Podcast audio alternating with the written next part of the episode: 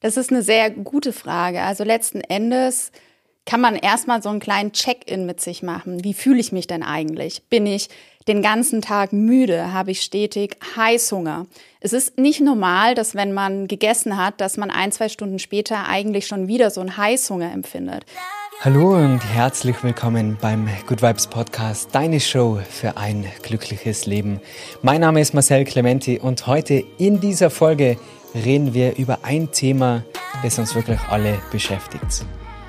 Ich glaube, das ist so ein Thema, da ist es schwierig oft die Balance zu finden zwischen, ich befasse mich zu sehr damit und es wird schon fast krankhaft und auf der anderen Seite, ich kümmere mich gar nicht drum und dementsprechend fühle ich mich auch nicht so gut, wie es sein könnte oder wie ich es gerne hätte und mir wünschen würde. Das Thema ist Ernährung.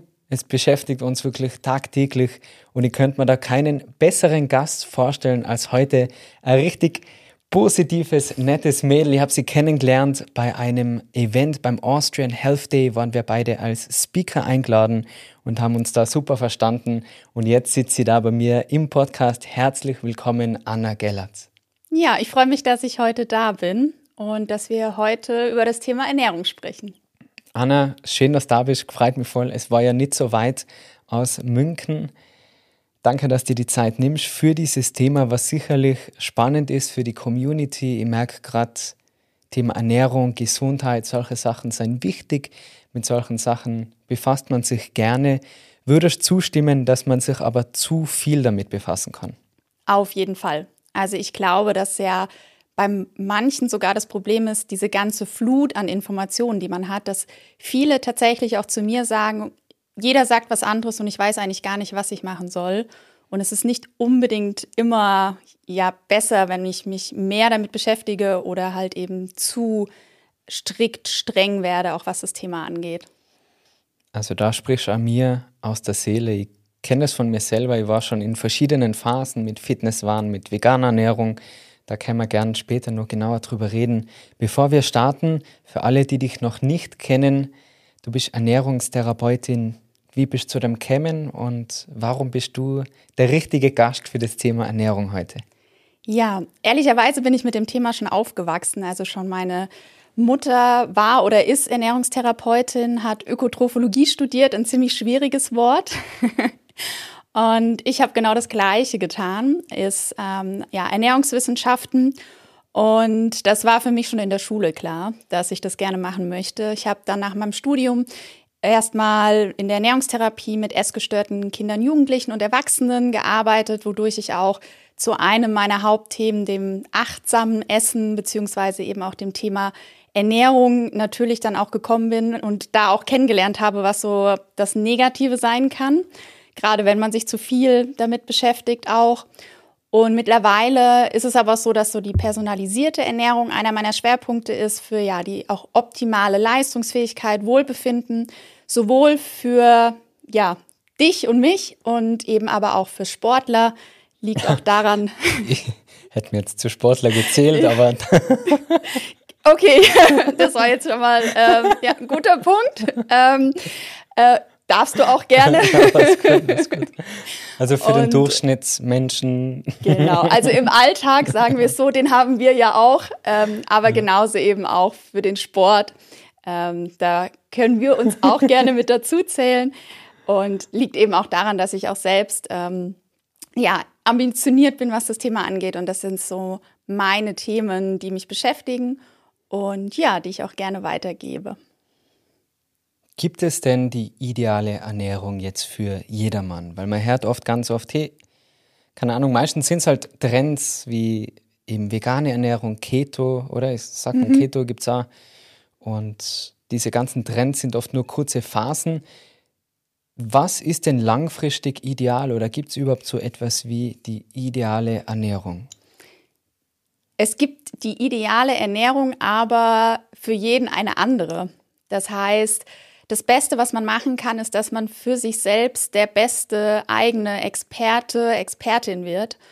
Und wie du schon gesagt hast, alles andere ist oft ein Trend, ist vielleicht was, was man phasenweise mal durchzieht. Und das sagt schon das Wort an sich, das hält man nicht langfristig durch. Das ist dann vielleicht eine Diät, die man mal macht oder ganz extreme Formen, wo man ja auch viel Lebensmittel dann weglässt. Und dementsprechend gibt es nicht diese eine Ernährung, die für alle funktioniert. Dafür sind wir viel zu unterschiedlich. Wir haben alle einen unterschiedlichen Lebensstil, wir haben unterschiedliche Voraussetzungen, allein schon genetisch, unsere Lebensumstände, unser Umfeld, Verträglichkeiten, Vorlieben. Und dementsprechend kann es gar nicht diese eine Ernährung geben, die für alle passt und die wirklich so die goldene Regel ist. Und ich kann es manchmal nachvollziehen, dass Menschen das gerne hätten, so diese Antwort auf die Frage, was ist denn jetzt die optimale Ernährung, dass ich jetzt auch in dem Fall sagen könnte, mach einfach das und das und das funktioniert. Aber so einfach ist es leider nicht. Aber das Gute ist, man muss es auch nicht zu kompliziert machen. Und dementsprechend geht es ganz oft so um die Basics, die bei vielen schon gar nicht mehr so gegeben sind. Und ob ich dann am Ende vegan, Keto, Paleo, Low Carb, High Carb mache, das ist eine Entscheidung, die muss ich für mich treffen, ob ich das machen möchte. Aber es ist nicht so, dass es unbedingt immer das eine besser als das andere dann auch sein muss, sondern es muss natürlich für mich funktionieren. Und nur wenn es für mich funktioniert und ich das auch mit einem guten Gefühl in den Alltag integrieren kann, dann kann ich es natürlich auch langfristig umsetzen. Und das hilft mir natürlich dann auch. Das finde ich ganz wichtig, dass du sagst langfristig, weil ansonsten ist es ja wieder nur ein Trend oder kurze Diät und ich denke, mittlerweile ist bekannt, dass man eher die Finger lassen sollte von so kurzen Trenddiäten aufgrund des Jojo-Effekts und dass das halt nur so ein kurzer Verzicht ist. Und ich denke im Leben alles, was mit dem Thema Verzicht ist und die darf nicht und das ist nicht gut für mich und darauf muss ich jetzt verzichten, macht halt das Leben unnötig schwerer. Und es ist immer Einstellung, was ist die Alternative dazu oder was, was ist der Preis dafür? Warum verzichte ich auf die und die Sachen? Und meine Ernährung im Moment bin ich mega happy, mhm. weil es lockerer geworden ist. Und ich war früher wirklich auch in diesem Fitnesswahn, in diesem Fitnesstrend halt viel Eiweiß, wenig Fett, wenig Kohlenhydrate. Dann, wenn du quasi in diesen Cut gehst, um wieder abzunehmen. Und habe nach wie vor großes Interesse an der richtigen Ernährung für Fitness und für Sport also ich mache schon regelmäßig Sport. sieht man jetzt vielleicht unterm Hemdl nicht so, dass du sagst mit dem Sportler. Na, Spaß. Das werde ich jetzt nicht mehr los. da war das Ego gekränkt, na, Scherz. Aber es ist dann oft wirklich, wie du bereits erwähnt hast, zu viel Information. Man schaut sich das an, der sagt wieder, hey, Eier seien wie Gift für die. Der nächste sagt, du solltest jeden Tag drei Eier essen. Also so hin und her und das ist jetzt bei armen Lebensmitteln. Und wenn du dich wirklich vielleicht auch oft mit den falschen Ressourcen befasst und viel auf Social Media schaust, okay, du vergleichst die mit dem Körperbild, mit dem idealen Körper vielleicht, was diese Fitness-Influencer oft haben, wobei man ja gar nicht weiß, macht der das Foto gerade nach dem Sport, was hat denn der die Tage davor gegessen, wie schaut denn der Lifestyle aus? Man vergleicht sich oft mit Bildern, wo nicht einmal die Menschen selber so ausschauen wie auf dem Bild. Und ich denke, das beeinflusst doch auch die Ernährung, oder? Man, einerseits will man essen, um Energie zu haben. Das sollte doch eigentlich der Grund sein, oder? Für die Energie. Das war damals in, bei meiner Ausbildung in Indien das Thema. Ernährung ist Prana. Prana ist die Energie, so wie Sonne, so wie die Luft. Dann fehlt uns oft wieder die Zeit, um uns mit Ernährung auseinanderzusetzen, um wirklich Essen, um sich wohlzufühlen, sondern es muss schnell gehen. Wir greifen zu Fastfood. Jetzt habe ich ganz viele unterschiedliche Themen da. Du siehst, das Wirrwarr herrscht in meinem Kopf und ich glaube, so ist es auch bei ganz, ganz vielen Zuhörern. Wo fängt man an? Wo findet man oder wie findet man die ideale Ernährung für sich selber? Ja, das ist eine sehr gute Frage. Also letzten Endes kann man erstmal so einen kleinen Check-in mit sich machen. Wie fühle ich mich denn eigentlich? Bin ich den ganzen Tag müde? Habe ich stetig Heißhunger? Es ist nicht normal, dass wenn man gegessen hat, dass man ein, zwei Stunden später eigentlich schon wieder so einen Heißhunger empfindet. Sondern wenn ich eine gute, ausgewogene Mahlzeit gegessen habe, sollte die mich schon so um die vier Stunden aussättigen und ich sollte mich auch gut dabei fühlen. Ich sollte nicht dieses vielleicht ja, nachmittags äh, tief haben, dass ich was zu Mittag gegessen habe und das Einzige, was ich danach möchte, ist irgendwie mich hinlegen und schlafen. Das ist auch nicht normal. Also wie du schon gesagt hast, es sollte uns ja Energie geben und wir sollten nicht nach dem Essen das Gefühl haben, jetzt geht gar nichts mehr.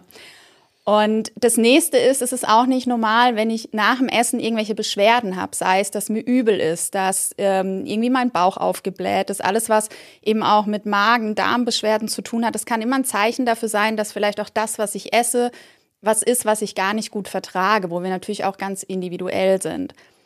Es kann sogar sein, dass ich schlecht schlafe und das auch mit meiner Ernährung zusammenhängt. Also zum einen, was esse ich, wie spät esse ich, aber natürlich auch das Thema Kaffee. Trinke ich Kaffee, wie viel? Also nicht nur das Essen, sondern auch das Trinken letzten Endes.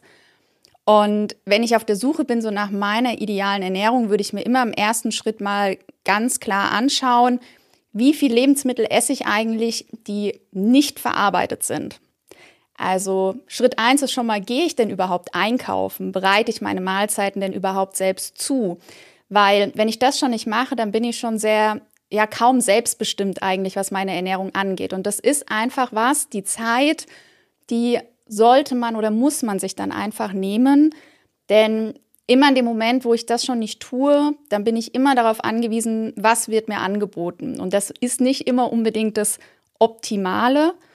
Und wenn man da schon merkt, okay, so frische Lebensmittel, unverarbeitete oder selbst zubereitete Mahlzeiten, habe ich eigentlich kaum, dann kann ich da schon mal ansetzen. Also mal zu gucken, was habe ich eigentlich im Kühlschrank. Und der nächste Schritt ist immer, wie esse ich denn? Esse ich mal gar nicht und dann komme ich mit einem riesen Heißhunger nach Hause und esse alles auf einmal?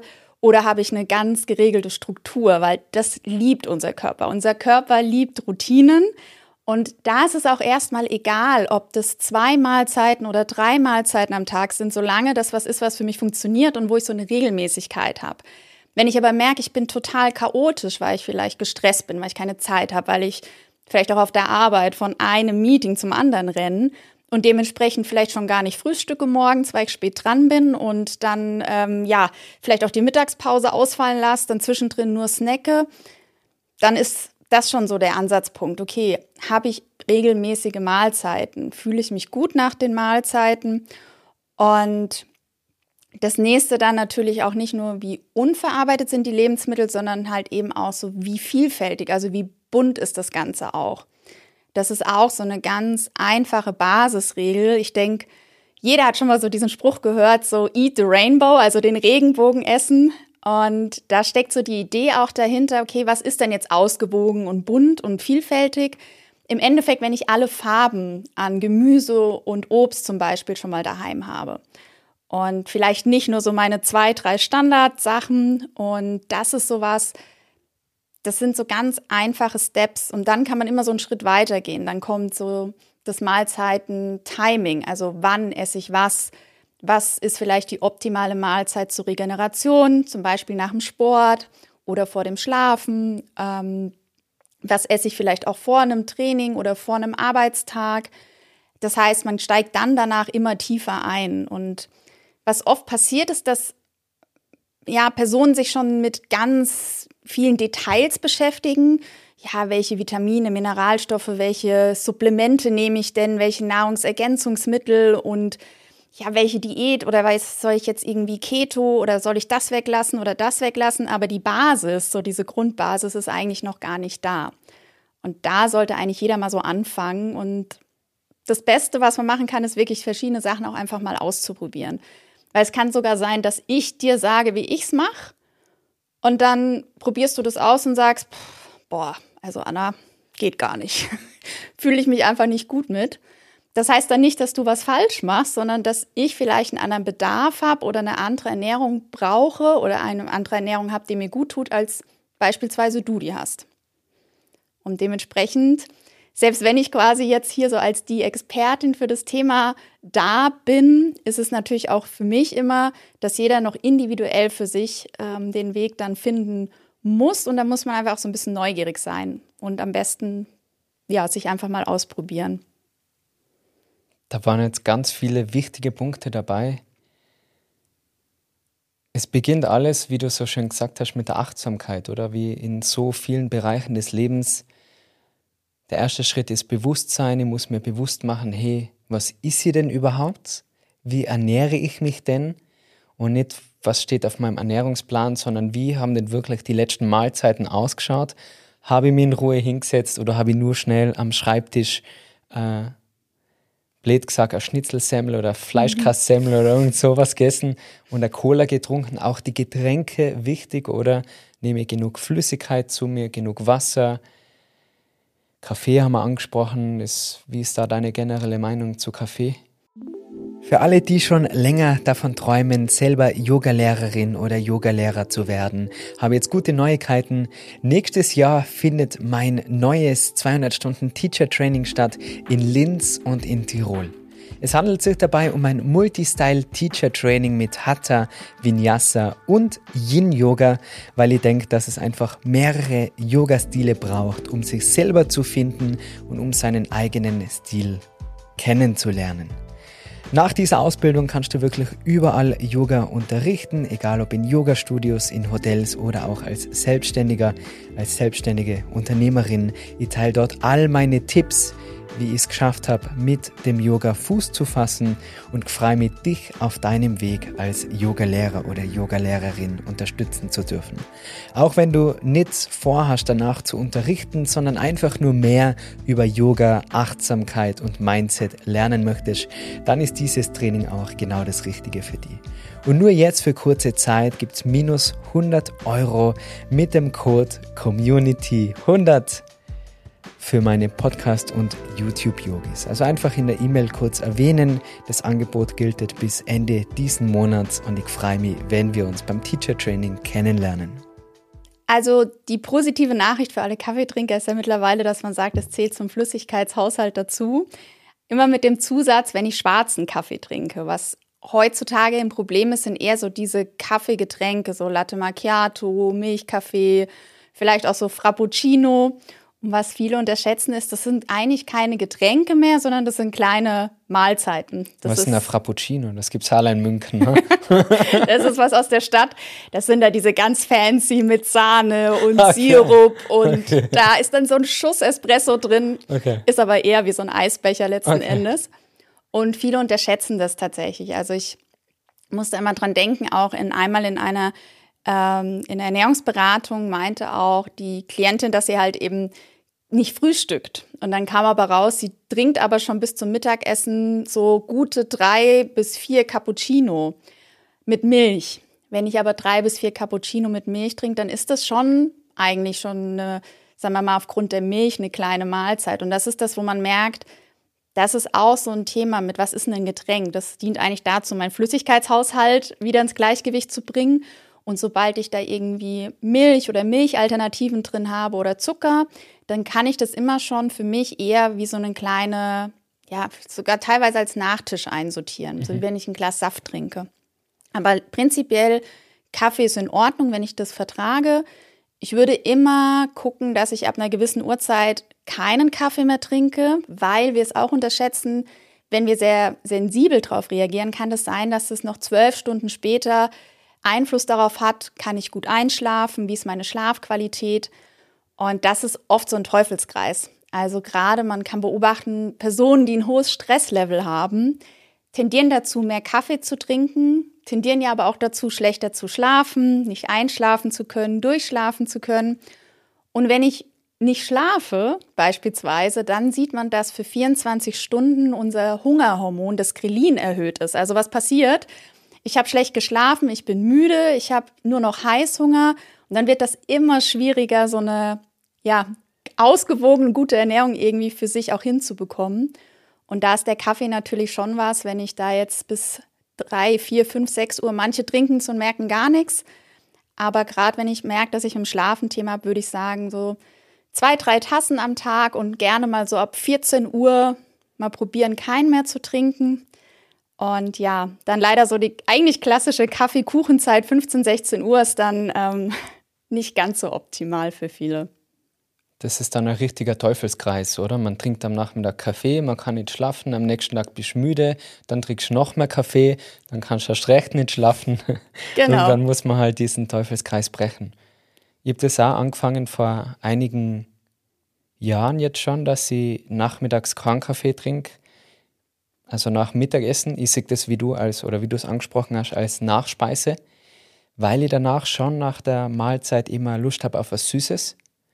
Und das gönne ich mir in Form eines Cappuccinos. Ich bin da jetzt schon länger auf Milchalternativen umgestiegen, also Kuhmilch schon länger nicht mehr, aufgrund der Haut und auch der Verträglichkeit. Ich fühle mich nach einer, nach einem Cappuccino mit Kuhmilch. Man sagt ja jetzt auch nicht mehr normale Milch, weil was ist denn eine normale Milch, oder? Habe ich auch schon gehört beim Yoga-Training von mir. Deswegen mit Kuhmilch fühle ich mich danach, als hätte ich eine brutale Mahlzeit gegessen. Und das war für mich so der erste Schritt, wo ich sage, hoppala, irgendwie fühlt sich das anders an. Und wenn ich aber mhm. Sojamilch verwende, dann fühle ich mich leichter. Und abends gut einzuschlafen ist halt auch, finde ich, wie du sagst, mit Routinen möglich, wenn man circa selbe Uhrzeit hat. Ich habe circa meine Uhrzeit, wo ich einen Kaffee trinke, wo ich Mittag ist und dann funktioniert das alles auch. Wann mache ich Sport? Wann mache ich vielleicht einmal einen Mittagsschlaf, wenn ich ihn brauche? Hoffentlich nicht wegen der falschen Mahlzeit zu Mittag, aber vielleicht einfach, um mal kurz wieder ja, Kraft und Energie zu danken. Was ist dein, deine Meinung zum Thema Milch? Ist es generell so, dass man, weil der Großteil der Menschen vertragt ja Milch gar nicht, oder? Gerade im asiatischen Raum, in Afrika auch. Wie ist es so in Mitteleuropa? Für, ja. für uns, ja. Äh, also es ist definitiv so, dass die Verträglichkeit von Milch für uns alle im Alter nachlässt. Das liegt daran, dass das Enzym, was den Milchzucker spaltet, die Laktase, einfach ab, also immer weniger wird. Ähm, also die Funktionsfähigkeit nimmt ab. Das heißt, es kann sein, dass ich das im Alter nicht mehr gut vertrage, obwohl ich das vielleicht vorher mein Leben lang getrunken habe. Das ist schon mal das eine. Ähm, ich ehrlicherweise trinke auch schon seit Jahren keine Milch mehr, genau aus dem Grund, ich fühle mich danach nicht gut und das habe ich irgendwann auch für mich festgestellt, dass es mir mit Milchalternativen auch besser geht, ich mich wohler damit fühle. Und das ist aber was, also wenn ich Milch trinke und ich jetzt nicht zum Beispiel das literweise zu mir nehme, würde ich sagen, bei dem Thema Milch, das ist so viel auch ein Thema, was natürlich auch mit ethischen Hintergrund besetzt ist. Also dieses Thema wir sind die Einzigen, die eine Milch noch von einem Tier trinken, was eigentlich für Babys gedacht ist. Das ist, glaube ich, so die eine Diskussion, die man halt führt, die man auch führen kann. Also man muss ganz klar sagen, brauche keine Angst haben, dass wenn ich keine Milch trinke, dass ich zum Beispiel mich nicht ausreichend mit Kalzium versorge, weil es gibt viele andere Lebensmittel, die mir helfen. Hast du da gerade ein Beispiel? Ähm, also zum einen ist es natürlich so, wenn ich ähm, jetzt mich zum Beispiel nicht pflanzlich ernähre, gibt es ja trotzdem viele Menschen, die zwar keine Milch trinken, aber Milchprodukte essen. Also Joghurt zum Beispiel, ähm, Kefir, Buttermilch. Und das sind auch Lebensmittel, die eben fermentierten Lebensmittel, ähm, die die Milchsäurebakterien auch enthalten, von denen man auch weiß, dass sie einen sehr positiven Effekt auch zum Beispiel auf unser Darmmikrobiom haben. Also ich kann natürlich mit allen Milchprodukten unabhängig von der Milch meinen Kalziumbedarf natürlich decken zum Beispiel. Ähm, und dementsprechend Thema Milch würde ich sagen, es kommt auch auf die Menge drauf an. Es ist aber vielleicht auch nicht förderlich, wenn ich mir zwei Liter Haferdrink am Tag ähm, gönne. Für Zucker, oder? Ähm, genau, zum Beispiel. Und dementsprechend muss man da, glaube ich, immer differenzieren. Warum entscheidet sich jemand dazu, keine Milch mehr zu trinken? Also A, wirklich vertrage ich es.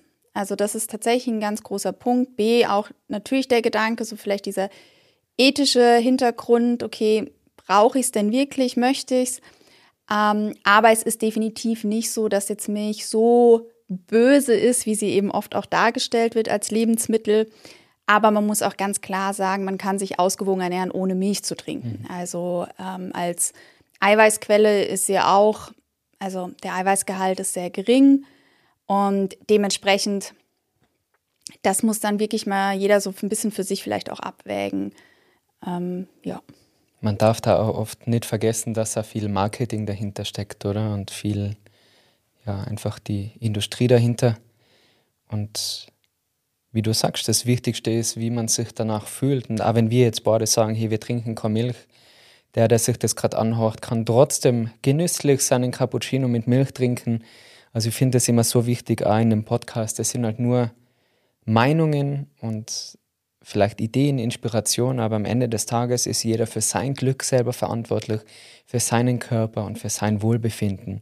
Und es ist ganz schwierig, wenn andere Menschen sich anfangen einzumischen. Bei deiner Ernährung, bei deinem Lebensstil, man denkt vielleicht in Schubladen. Ich weiß nicht, ob es dir da auch so geht, dass vielleicht die Leute dann schauen, was du isst als Ernährungstherapeutin, so, oh, kann man das jetzt schon essen? Und wenn du mal was Süßes isst, klopfen sie da vielleicht auf die Finger. Als Yogalehrer wäre ich natürlich ganz oft in die Sparte Veganer gesteckt. Also ich habe jetzt Socken an, ich müsste jetzt eigentlich da barfuß da sitzen, sonst mit dem Leinenhemd und der Hose, glaube ich, passt es jetzt gerade ganz gut ins Klischee. Und dann wird oft, gerade bei den Yoga-Retreats, davon ausgegangen, dass ich vegan bin. Und ich teile das ganz offen und ehrlich, ich bin nicht vegan. Ich habe es ausprobiert. Damals bei meiner ersten Ausbildung in Indien war es eine Voraussetzung, dass man kein Fleisch isst. Und davor war ich aber eben viel Fitness, viel Training, schon viel Fleisch und noch sehr unbewusst, bevor ich mich mit dem Yoga mehr beschäftigt habe. Und wo ich das gelesen habe, war mein erster Gedanke, puh, das schaffe ich nicht. Am Monat kein Fleisch, da muss ich heimlich Fleisch essen gehen. Und bin dann sogar einmal in ein Restaurant am Sonntag, da war frei, äh, Chicken Tikka Masala essen gegangen und das war schon lecker, aber am nächsten Tag habe ich ein bisschen Probleme gehabt mit dem Bauch, wenn du verstehst, was ich meine. Und seitdem habe ich dann gesagt, okay, nein, Indien, das Fleisch lasse ich jetzt mal weg. Und mir ist es richtig gut gegangen. Ich habe dann eben dort vegan gegessen. Wir haben nur zwei Mahlzeiten pro Tag gehabt, was schon sehr wenig war bei dieser körperlichen Anstrengung und ständigen Bewegung. Aber ich habe mich gut gefühlt und habe das mitgenommen aus Indien, diese vegane Ernährung, habe das durchgezogen. Und da war es eher noch umgekehrt. Ihr als frischer Yogalehrer meine Eltern, meine Freunde, wie du, ich kein Fleisch, jetzt ist halt, und Händel ist schon, aber Fisch ist schon. Und da war das so schwierig, das durchzuziehen und mir selber treu zu bleiben. Aus dem Grund, eben ethische Gründe, die Liebe zu den Tieren, aber eben auch für den Körper. Und habe dann aber gemerkt, nur mit dem Yoga und nur mit der veganen Ernährung über mehrere Monate habe ich so sehr an Gewicht verloren, dass ich mir auch nicht mehr wohl gefühlt habe. Und dann war es eher das Gegenteil, dass die Leute gesagt haben, wie, du bist nicht vegan. Und ich war auf einem Yoga-Retreat und alle meine Yogis waren vor mir am Buffet und haben alle nur einen Salat aufgeladen. Und die war der Letzte und es hat Chicken Wings gegeben und muss ich sagen, ab und zu, jetzt mittlerweile habe ich das schon ewig nicht mehr gegessen, aber hat es halt dort gegeben. Und ich kam dann mit einem Teller Chicken Wings und alle meine Yogis schauen und sagen, ach so, dürfen wir Fleisch auch essen? Und ich finde, ab diesem Moment wird es kritisch, oder? Wenn man denkt, man darf etwas nicht, weil es jemand anderes sagt. Wir haben vorher kurz einen Kaffee getrunken mit Sojamilch. und du hast gesagt, Anna, du hast auch Erfahrungen gemacht mit veganer Ernährung. Finde ich immer wichtig, wenn man über etwas spricht, dass man es auch ausprobiert hat, weil ansonsten kann man ja nicht darüber berichten oder man kann nicht sagen, vegan ist schlecht oder es ist super, wenn man es nicht ausprobiert. Und deswegen so betonen nochmal die Achtsamkeit, das Individuelle. Wie ist es dir damit gegangen? Also ich habe mich während meinem Studium vegan ernährt, auch ungefähr so ein halbes Jahr. Und für mich war es dann irgendwann so, dass auch ich gemerkt habe, ich habe mich einfach nicht gut gefühlt. Also ich habe mich eher so ein bisschen müde gefühlt, was jetzt nicht heißen soll, dass eine vegane Ernährung nicht darauf ausgelegt sein kann, dass ich mich gut leistungsfähig fühle. Ich würde sogar behaupten, dass damals obwohl ich ja ähm, Ernährung studiert habe, ich das auch eher so ein bisschen nebenbei gemacht habe. Und das ist jetzt auch schon einige Jahre her, muss man ja auch ehrlicherweise sagen, mein Studium. Und dementsprechend würde ich sagen, dass mir damals vielleicht auch so ein bisschen das gefehlt hat, ah, ganz viel Zeit ja da eben rein zu investieren, weil es ist eine Ernährungsform, da sollte ich mich definitiv gut mit auseinandersetzen, dass ich eben nicht in irgendein Defizit rutsche. Dann kann das super für mich funktionieren. Für mich war es aber damals einfach nicht die richtige Ernährungsform, weil es für mich dann zu viel Raum eingenommen hat. Also dieses spontan mal wohin gehen, essen, also schon auch so dieser soziale Aspekt. Und da war es für mich, muss man ganz ehrlich sagen, es war es mir in dem Moment nicht wert. Und ähm, dann ist das auch für mich in Ordnung. Ich kann jeden verstehen, auch den Aspekt mit dem, was du auch gemeint hast, mit dem Tierwohl. Und ähm, dementsprechend, das war auch einer meiner Beweggründe damals. Und was ich jetzt immer sage, weil ich es auch schwierig finde, ich werde oft gefragt, bei mir ist es nicht vegan, sondern ob ich vegetarisch bin. Also ganz viele, die mich auch schon haben Fleisch essen gehen, sind bis heute noch verwundert und ich kriege immer dieses Kommentar von, wie du isst Fleisch, ich dachte, du bist Vegetarierin. Und das ist natürlich auch was, ich ernähre mich, würde ich sagen, phasenweise vegan. Ich nutze ähm, viel Rezepte, die vegan sind oder eben auch vegetarisch. Und ich esse sehr selten mal Fleisch oder Fisch. Das heißt, es kann sein, dass Leute, die mich immer mal wieder sehen und wir zusammen essen, dass ich den Eindruck vermittle, dass ich vegetarisch oder vegan bin, weil das für mich jetzt mittlerweile so eine Basis ist, also so pflanzenbasiert. Und das finde ich immer auch ganz wichtig. Was ich irgendwann auch gemerkt habe, ist, dass man eben auch so einen Stempel draufsetzt. Und das kann natürlich auch einen Druck machen. Also wenn ich dann mal vegan war oder Vegetarier, Vegetarierin bin, aber merke, es tut mir nicht gut, aber ich bin ja vielleicht die Person, identifiziere mich auch damit, dann kann auch das sehr schwer sein, da rauszukommen. Also man hat dann so einen Stempel und dann will man vielleicht auch diesem Bild entsprechen. Und das war was, wo ich irgendwann angefangen habe zu sagen, ich ernähre mich pflanzlich basiert, weil pflanzlich mhm. basiert heißt, ja, ich habe Tage, da ernähre ich mich vegan, ich habe Wochen, da ernähre ich mich vegetarisch, aber es kann auch mal sein, dass ich Fisch oder Fleisch esse. Und habe da dann einfach probiert, mir selbst auch nicht diesen Stempel aufzudrücken, weil das eben ja einen selbst einfach auch unter Druck setzen kann, mhm. letztlich einem bestimmten Ideal vielleicht auch entsprechen zu müssen. Da kommt oft der Druck gar nicht nur von anderen, sondern auch von sich selber, oder? Man sagt, hey, ich habe das jetzt schon so geteilt oder ich habe das jetzt schon so meinen Freunden erzählt und bin auf dieser Schiene Achtsamkeit und eben Tierliebe. Und deswegen macht man sich selber oft einen Druck. Und wie du sagst, genau. es ist dann ein Stempel, es ist sehr strikt, weil es spricht ja nach wie vor alles für vegane Rezepte und für veganes Essen. Ich finde, man muss es nur nicht immer so extrem betiteln. Und man ist an niemand anderem was schuldig. Das muss man, glaube ich, auch dazu sagen. Ja, und ähm, es ist auch das Thema, ja jemanden vielleicht zu verurteilen. Also ich finde es sehr schwierig, Personen vielleicht auch dann zu verurteilen, weil sie sich in einer gewissen Art und Weise ernähren, ohne vielleicht auch zu wissen, was ist der Hintergrund. Wie geht's der Person? Hat die vielleicht, also wenn ich Unverträglichkeiten habe und vielleicht schon vieles nicht essen darf und mich dann zum Beispiel noch vegan ernähre oder einer ganz, muss ja nicht nur vegan sein, irgendeiner bestimmten Ernährungsform folge, kann es ja für mich selbst sein, dass ich dann gefühlt so eine kleine Auswahl an Lebensmitteln habe, dass ich mich gar nicht mehr für mich selbst gesund und ausgewogen ernähren kann. Und das wissen wir ja immer nicht. Wir wissen nicht, was die Beweggründe sind. Ich glaube, wichtig ist einfach nur, dass wir uns mit dem Thema auseinandersetzen. Also wir sollten das Thema Ernährung, wir ernähren uns jeden Tag und wir sollten schon wieder mehr zu dem Thema hinkommen, das auch wertzuschätzen. Also diese Vielfalt auch, die wir haben natürlich. Und einfach auch zu erkennen, was für ein Potenzial das eigentlich auch für mich selbst hat, wenn ich mich mit der Ernährung auseinandersetze, wie gut es mir auch damit gehen kann. Und eben ohne irgendwie ganz dogmatisch oder streng, strikt oder vielleicht auch zwanghaft zu sein. So wie du ja auch gesagt hast, dass du in deinem Fitnesswahn in so ganz streng und strikt mit dir warst. Und da würde mich eh mal interessieren, was, also wie hast du es geschafft, da rauszukommen? Was war so der vielleicht Moment, wo du gemerkt hast, das funktioniert so nicht mehr? Es war gar nicht wirklich so ein Moment, sondern eher so ein fließender Übergang, würde ich sagen. Und ich interessiere mich nach wie vor sehr für Ernährung. Ich bin ein leidenschaftlicher Koch. Ich habe damals so mit Instagram eigentlich angefangen mit Rezepten. Könnte man sogar noch nachschauen, aber das, lieber nicht nachschauen. Das ist nicht so die gute Videoqualität.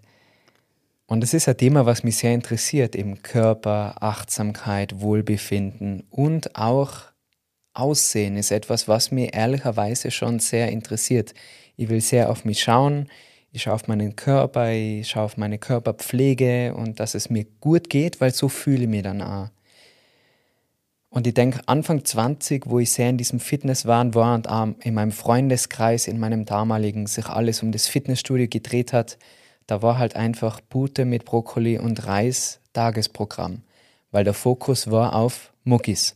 Muskeln aufbauen, den Mädels gefallen, das war damals das Wichtigste.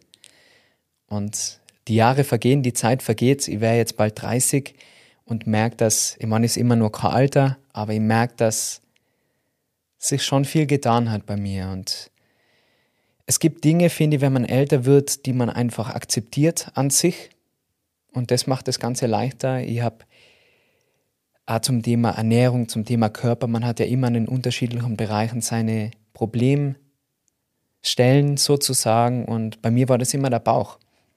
Da haben viele dann gesagt, du bist eh so dünn und solche Sachen. Wobei man auch nicht zu jemandem sagen soll, hey, du bist dünn. Weil es genauso wie ich sagen nicht, hey, du bist fett. Oder? Letzten Endes ist das Problem immer, das ähm, generell zu kommentieren. Es ist schon gefährlich, wenn ich mir jetzt vorstelle, vielleicht man trifft eine Freundin und die hat vielleicht eine schwere Zeit hinter sich und hat dementsprechend 10 Kilo abgenommen und war vielleicht vorher leicht übergewichtig, der geht es vielleicht psychisch sehr schlecht und das Erste, was sie bekommt, ist Anerkennung dafür, hey, du siehst aber gut aus, gell, du hast abgenommen. Dass diese Person mhm. aber vielleicht gerade aufgrund von Trauer oder von einem nicht schönen Erlebnis abgenommen hat. Und das ist immer sehr, sehr gefährlich, weil ja auch dieses, ja, du bist ja auch dünn. Man ist irgendwie immer so, okay, man darf anscheinend nicht zu dünn sein. Man darf aber auch nicht zu dick sein. Man soll aber irgendwie auch durchtrainiert sein. Man soll aber beim Essen auch bitte jetzt alles essen. Also man soll da ja jetzt auch nicht irgendwie sich ähm, abends nur noch den Salat nehmen, weil das ist ja auch blöd für alle. Mhm. Also irgendwie soll man immer alles machen. Man soll gefallen. Man genau, soll und man gefallen. soll gefallen. Mhm. Und ich finde, dass den oder die gegenüber kommentieren, auch das Essverhalten, das Gewicht.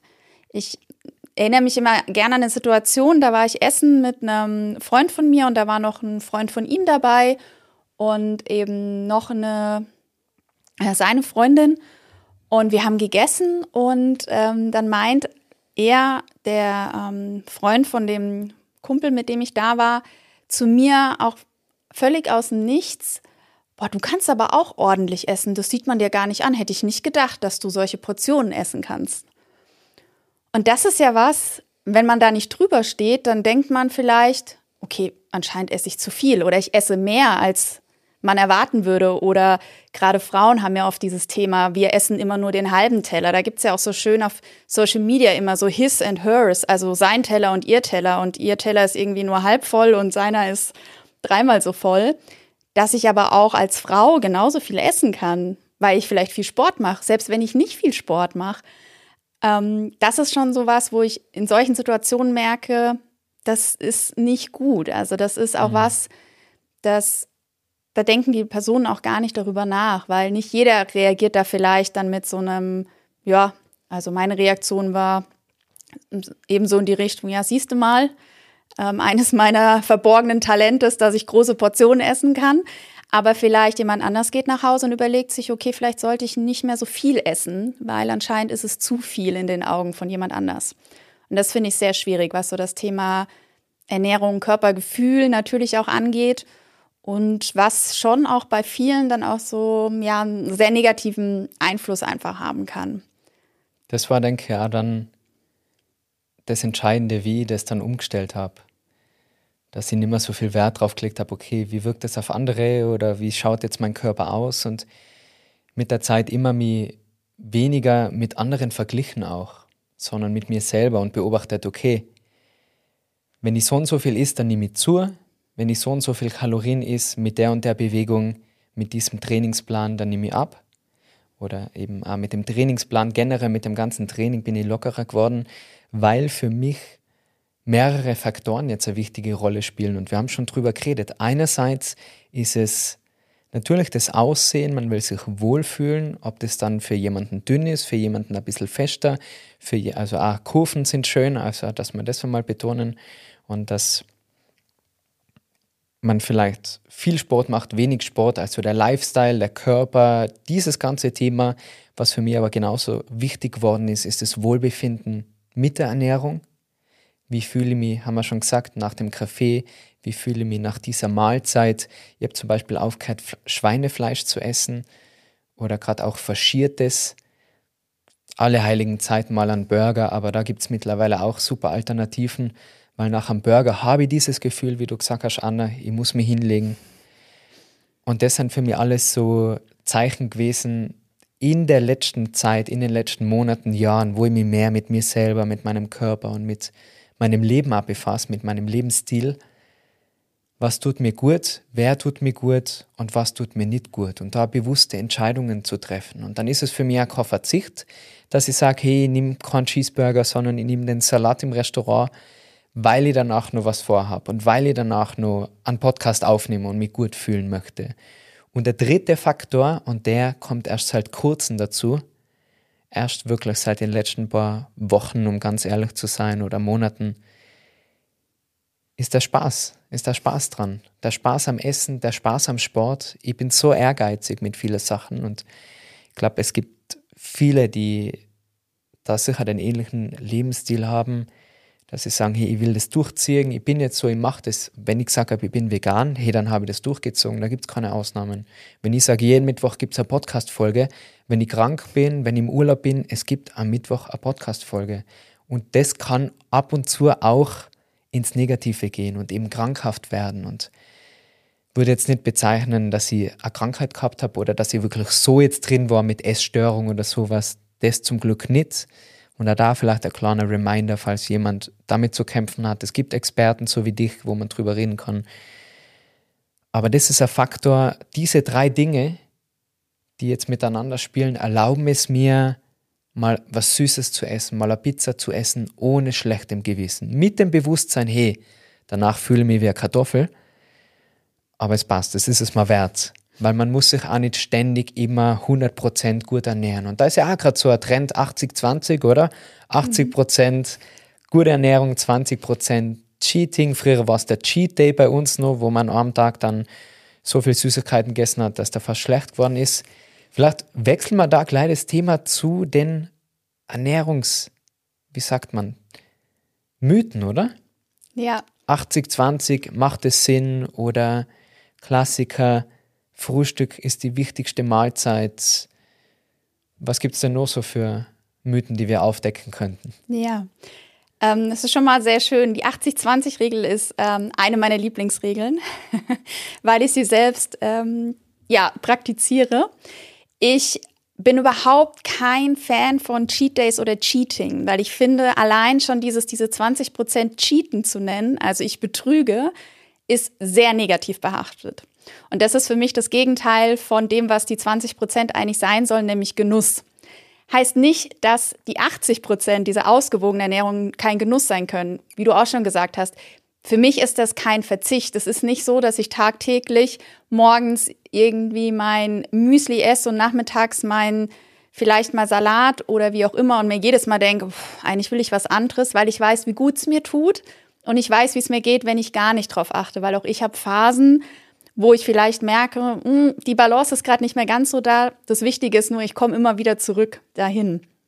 Und 80-20 ist was, wenn wir das alle hinbekommen würden, das wäre ein Riesenschritt, denn 80 Prozent ist dann so das, dass ich bewusst mich ernähre und zwar hinsichtlich dessen, dass ich schaue, dass ich genügend Energie zu mir nehme, dass ich bunt ausgewogen mich ernähre, um meinen ganzen Vitaminen, Mineralstoffe zu mir zu nehmen. Also das zu essen, was mich nährt, letzten Endes, damit der Körper funktionieren kann. Wir brauchen aber meiner Meinung nach auch diese 20 Prozent, weil sonst wird Ernährung zu funktional. Genau dieses, ich wiege jedes Gramm ab. Ich schaue genau, wie viel Kalorien darf ich essen. Ich gucke genau, wie viel Protein, wie viel Gramm, damit ich einfach nur Muskeln aufbaue oder möglichst ja, definiert aussehe. Da ist kein Platz für Genuss, weil dann muss die Ernährung für mich funktionieren. Heißt aber auch, dass ich wahrscheinlich keinen Spaß mehr dabei habe. Du so, musst lachen. Ja, ich muss lachen, weil du sagst, es muss funktionieren. Und ich glaube, ihr habt das sogar schon einmal in einer Folge erzählt, damals im Fitnessstudio waren so Zwillinge und die haben wirklich mega Muskeln aufgebaut. Also haben danach ausgeschaut, muss ich echt sagen, wie Fitnessmodels, aber haben ihr komplettes Leben danach ausgerichtet. Mhm. Und wir haben mal im Fitnessstudio geredet und ich habe gesagt, ich tue mir halt hart mit dem Muskelaufbau. Die sagen, ja, du musst mehr essen, du musst viel mehr essen. Und ich habe gesagt, ich esse eh schon viel. ja, aber du musst so viel essen, bis du fast speiben musst, bis du die übergeben musst fast. Und dann musst du noch einmal mehr essen, also so auf die 5.000, 6.000 Kalorien muss schon kommen. Und dann sagt der andere, was, Essen muss nicht schmecken, Essen muss funktionieren. Und deswegen habe ich jetzt so lachen müssen. Das ist jetzt fast zehn Jahre her und das, das hat mich so geprägt. Ja, aber das zeigt natürlich, so kann man es auch machen. Ja. Ähm, es ist natürlich, wenn ich ein Ziel habe, was ich damit verfolge und ich sage, das Ziel ist es mir wert, spricht da nichts dagegen. Ja. Es ist aber vielleicht nicht das, was jeder machen sollte. Vor allem nicht, wenn ich da nicht mehr rauskomme, wenn es irgendwann zwanghaft wird. Und das ist ja was, die, man nennt es ja auch Orthorexie, das ist der Zwang danach, sich gesund ernähren zu müssen. Und das ist natürlich immer ein schmaler Grat zwischen, warum sollte ich denn ungesundes essen? Natürlich müssen wir es nicht. Es geht eher darum, könnte ich spontan, wenn mir jemand einen Kuchen anbietet und ich möchte ihn essen, den essen oder kann ich ihn schon gar nicht mehr essen, weil ich so ein schlechtes Gewissen habe und so den Zwang habe, dass das nicht in meinen Plan passt. Und das, das ist, ist aber so die sehr Grenze. schmaler Grad, oder? Genau. Also kann ja wieder nur aus Erfahrung, der Kuchen ist halt da brutale Kalorienbombe, der Kuchen. Also da müssen halt die 80 Prozent dementsprechend wieder gesund sein, oder? Um das auszugleichen. Also ganz draußen merke ich, wenn wir über das reden, bin ja noch nicht. Weil mhm. ich mir denke, sicher ein Stück Kuchen, aber dementsprechend muss halt dann die Ernährung davor und danach wieder passen. Oder? Genau. Wobei man da auch aufpassen muss, dann hat man schnell so diese Kompensationsdynamik. Ähm, Wenn ich das Stück Kuchen esse, dann muss ich Sport machen. Also dann bin ich immer noch so ein bisschen in diesem Thema drin. Ich kann das jetzt nicht einfach nur genießen, mhm. auch wenn ich danach keinen Sport mehr mache oder vielleicht ist der ganze Tag schon oder die ganze Woche nicht so optimal gelaufen. Und ich glaube aber genau das ist der Punkt. Wir dürfen nicht in, okay, jetzt habe ich das Stück Kuchen gegessen, jetzt ist eh schon alles egal, rutschen, aber wir müssen auch nicht in dieses, oh je, jetzt habe ich ein Stück Kuchen gegessen, morgen muss ich aber jetzt auf jeden Fall irgendwie mal aufs Frühstück verzichten, um das wieder zu kompensieren. Ich glaube, es geht nämlich, und das ist genau das, was du ganz am Anfang ja schon gesagt hast, es ist nicht immer so einfach, diese Balance zu finden.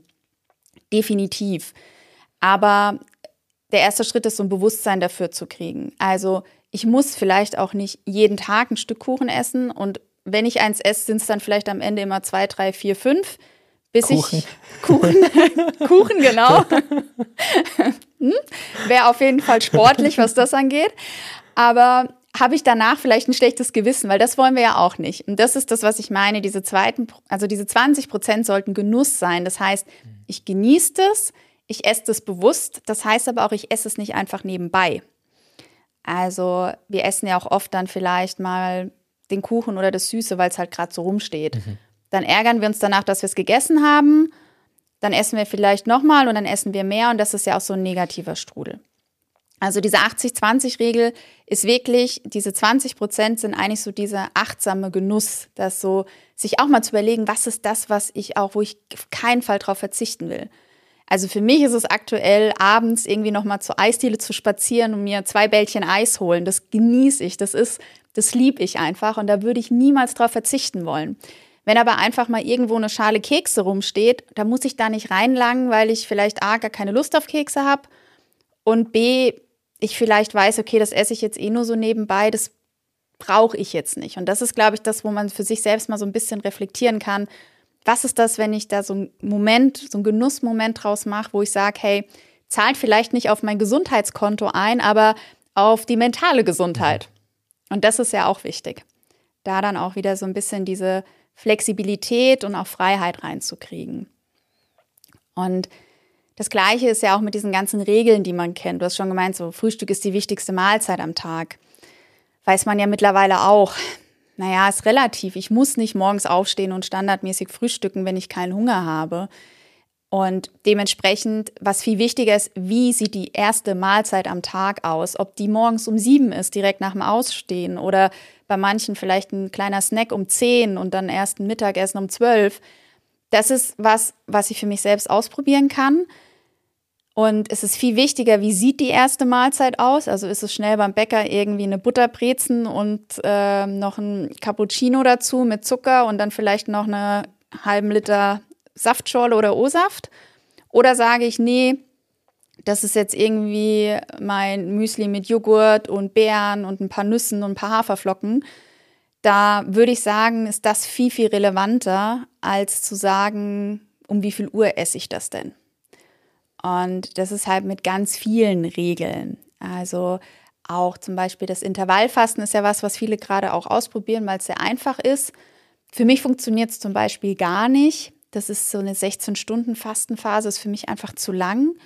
Das heißt, auch da wieder, auch wenn das jemand zum Beispiel dir erzählt, hey, das ist das Ding, das musst du machen, du musst dich da einfach durchkämpfen, du aber jeden Tag nur noch Heißhunger hast und ähm, die Stunden zählst, bis du endlich was essen darfst, dann ist das vielleicht auch nicht das Optimale.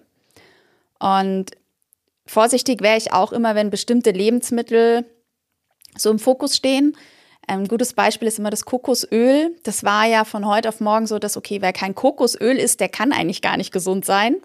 Und auf einmal kippte das Ganze und dann war das auf einmal, wer Kokosöl isst, der stirbt gefühlt zehn Jahre früher. Und das zeigt auch sehr schön, auch mit diesen ganzen Superfoods oder mit einzelnen Lebensmitteln. Klar kann man sich darauf einschießen, aber wir müssen uns ja bewusst machen, wir ernähren uns ja nicht nur im besten Fall von diesem einen Lebensmittel. Und wenn ich sage, ja, ich sollte jetzt nicht jeden Tag Schokolade essen, wenn aber die Person, wie du schon gesagt hast, außenrum eine total ausgewogene Ernährung hat, sich bewegt, dann kann man auch jeden Tag sein Stück Schokolade essen. Das heißt, ich kann nicht einfach nur sagen, dass es gibt nicht, das eine Lebensmittel ist per se einfach nur gut oder böse. Ähm, zumindest bei den meisten. Es gibt bestimmt Lebensmittel, das sind die ganzen stark verarbeiteten, diese ganzen Fastfood-Kategorie, wo wir Transfettsäuren auch mit drin haben, das ganze Gebäck frittiert, stark verarbeitete Wurstwaren, wo man sagt, okay, je mhm. weniger, desto besser, am besten gar nicht. Und wenn dann wirklich nur ab und an mal, ähm, um sich's zu gönnen. Aber ansonsten, wenn ich mich nur vom Brokkoli ernähre, der vermeintlich gesund ist, dann habe ich auch irgendwann ein Defizit. Also das ist immer so das, wo ich immer vorsichtig wäre. Also wenn, ja, muss man, es ist natürlich immer eine große Schlagzeile. Natürlich ist es aufregender, wenn da steht, boah, nie mehr das und das essen oder alle sollten sich so und so ernähren, ist natürlich was anderes, als wenn ich vielleicht um die Ecke komme und sage, hey, schau doch einfach mal, dass du unverarbeitete Lebensmittel erstmal nimmst und alle Farben isst, schaust, ob du, wie viel Wasser du trinkst. Das sind die Basics, die man kennt, aber das ist eigentlich genau das, worum es im ersten Schritt immer erstmal gehen sollte. Weil alles andere ist immer so Next Step und oft viel komplizierter, als es sein muss. Das ist wie beim Videospiel, oder? Bei Super Mario. Bevor du den Bowser am Ende besiegst, musst du erst einmal den Level 1 schaffen. Genau. Genau so sieht's aus. Also, um das Ganze nochmal zusammenzufassen, kenn deine Basics, ist ganze, echte, unverarbeitete Lebensmittel. Kann man da vielleicht nochmal für alle, die jetzt nicht genau wissen, was wir damit meinen, nochmal kurz aufzählen. Ist da jetzt zum Beispiel Pasta, ist da dabei, ist da Reis dabei? Ganz kurz nochmal, Anna. Ja, das ist ein guter Punkt, weil es gibt natürlich leicht verarbeitete Lebensmittel. Wenn ich mir jetzt ein Vollkornbrot anschaue, ist es natürlich ein verarbeitetes, aber sehr gering verarbeitetes. Wenn ich sage, unverarbeitet, klar, alles, was keine Zutatenliste hat, das ist schon, wenn ich in den Supermarkt reingehe, das ganze Obst und Gemüse. Dann, wenn ich weil du es ansprichst, so die Kohlenhydrate, das sind so die ballaststoffreichen. Das heißt, je unverarbeitete, desto besser. Also vielleicht probiere ich mich mal mit Vollkornnudeln aus, esse vielleicht statt dem Baguette das Vollkornbrot. Dann habe ich vielleicht mal mein Quinoa, mein Amaranth, mein Buchweizen, meine Hirse, also die Getreidesorten, die eben dann auch nochmal ganz ursprünglich sind und wo ich schaue, dass die nicht irgendwie komplett vermahlen sind oder verarbeitet alles, was Zutatenlisten hat, wo ich gar nicht erst weiß, was ist denn das, weil da ganz verrückte Begriffe draufstehen. Also ich würde mal sagen, das, was ähm, vielleicht die eigene Großmutter nicht als Lebensmittel erkennen würde, ist schon immer, immer ein Indiz dafür oder wo ich selbst vielleicht gar nicht weiß, was ist das eigentlich, was da drin steckt. Das sind natürlich die ganzen stark verarbeiteten Lebensmittel.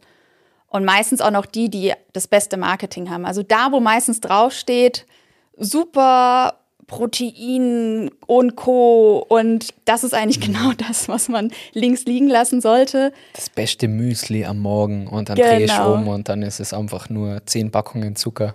Ja. In einer Packung verarbeitet, oder? Ja, so Fitness und also mhm. all diese Begriffe, das ist alles sehr viel Marketing.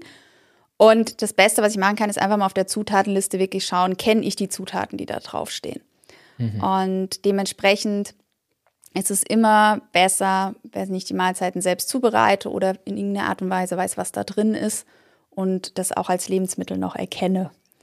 Und, und wenn man dann mit diesen Basics, wenn man da zusätzlich noch die Achtsamkeit mitnimmt und mal einfach schaut, hey, wie fühle ich mich nach dieser Mahlzeit? Wie geht's mir? Will ich mich hinlegen oder bin ich voller Energie? Fühle ich mich leicht? dann wird die Ernährung für einen individuell angepasst und dann kann wirklich jeder seinen Weg finden, oder? Und das an seinen Lifestyle anpassen.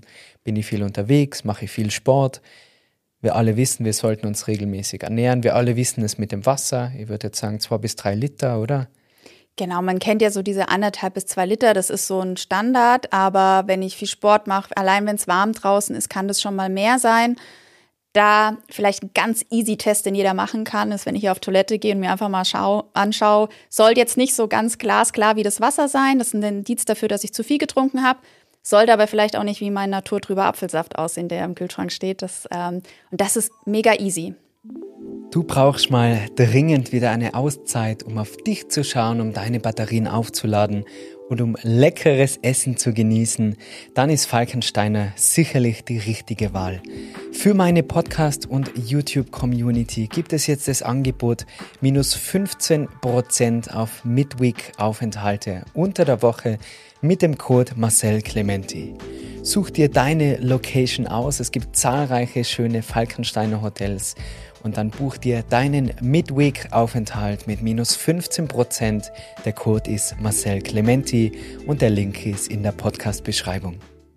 Du möchtest mehr über Yoga, Achtsamkeit und das richtige Mindset lernen, dann findest du alle meine Angebote wie Yoga Retreats, Teacher Trainings sowie auch einen Online-Yoga-Kurs auf meiner Webseite www.marcelclementiyoga.com. Da gibt es auch die Möglichkeit auf monatliches Live-Yoga. Wir lernen uns persönlich kennen und im Anschluss kannst du mir all deine Fragen stellen um die Themen im Podcast oder auch Yoga, persönliche Fragen. Ich freue mich einfach, wenn wir uns kennenlernen. Das Ganze findet über Patreon statt und gleichzeitig unterstützt du so diesen Podcast und den kostenlosen YouTube-Kanal. Ich bedanke mich recht herzlich für alle meine Patreon-Mitglieder und freue mich, wenn wir uns bei der nächsten Live-Yoga-Einheit persönlich kennenlernen. Abschließend tue ich jedes Interview mit drei ganz spontanen Fragen, um mal zu reflektieren, um sich Zeit zu nehmen. Du hast jetzt nicht so viel Zeit, Anna, deswegen die erste Frage, was war die größte Umstellung in den letzten Wochen oder Monaten, die dein Leben verbessert hat? Da würde ich ganz klar sagen, mein Marathontraining. Ich bin vor vier Wochen meinen aller, allerersten Marathon gelaufen. Und das waren natürlich Dimensionen von Training und auch mein Ernährungsverhalten hat sich umgestellt. Und auch mal natürlich mein ganzer Alltag. Ich hatte einen strikten Plan. Ich war natürlich nicht mehr so frei, auch an Wochenenden. Ich habe dementsprechend auch vielleicht mal auf Feierlichkeiten oder Einladungen verzichtet, musste auch entsprechend mal schauen, dass ich ausreichend Schlaf bekomme und ähm, habe auch natürlich bei meiner Ernährung gemerkt, dass ich einfach anders und weitaus mehr essen musste, um auch die Leistungsfähigkeit zu erbringen. Und es war auch eine mentale Herausforderung, die ich so noch nicht kannte. Und man muss da viel auch mal durchziehen. Man hat nicht immer Lust, laufen zu gehen und der Marathon an sich ist auch eine Achterbahn der Gefühle.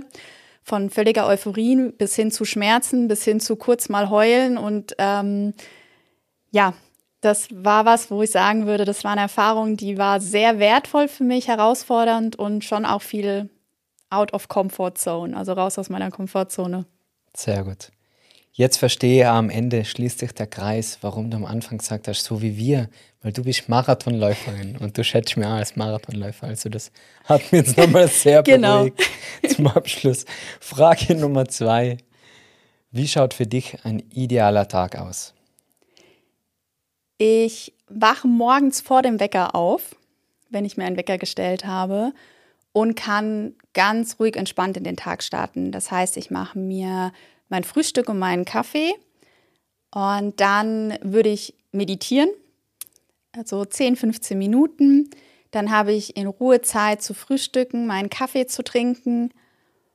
Und dann ist es ein Tag, wo ich viel draußen bin, in der Natur entweder, am liebsten mit Freunden, Freundinnen und dass man sich so ein bisschen auch treiben lassen kann. Also ich liebe es zum Beispiel, wenn man spontan auf einmal einen Tag frei hat, weil man vielleicht irgendeinen Termin hatte und der wurde spontan abgesagt und auf einmal hat man so diesen freien Tag und das liebe ich einfach.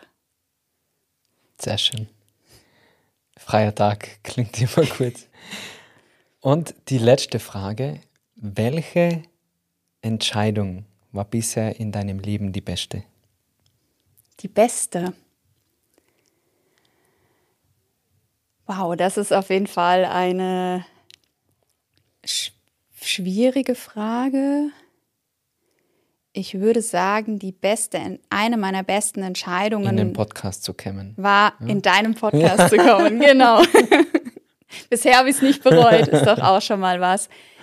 Ich würde sagen, eine meiner besten Entscheidungen war zum einen damals direkt nach, der, nach dem Abitur nicht direkt zu studieren, sondern erstmal ins Ausland zu gehen.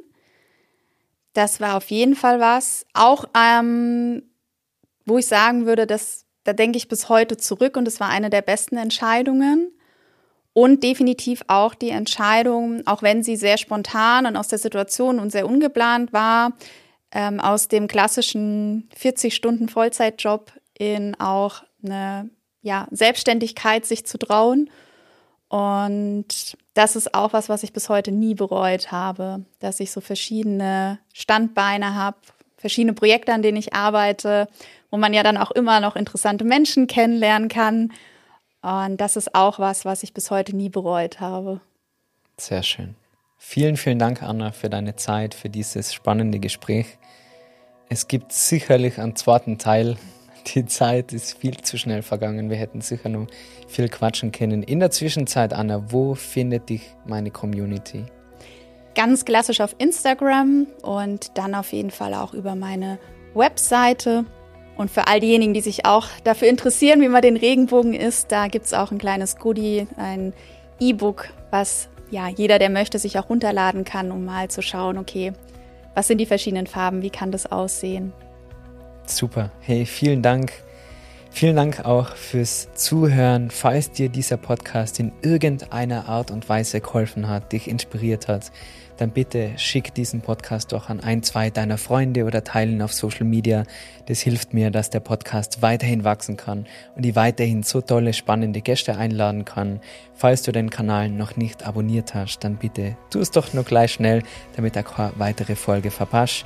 Alle meine Angebote gibt's wie immer auf www.marcelclementiyoga.com und dann freue ich mich jetzt schon wieder auf die nächste Folge. Mach's gut, pass auf dich auf, alles Liebe und ciao, ciao. Stark. Super. Mega gut. Ja, voll gut. Nochmal danke. Ja, gern.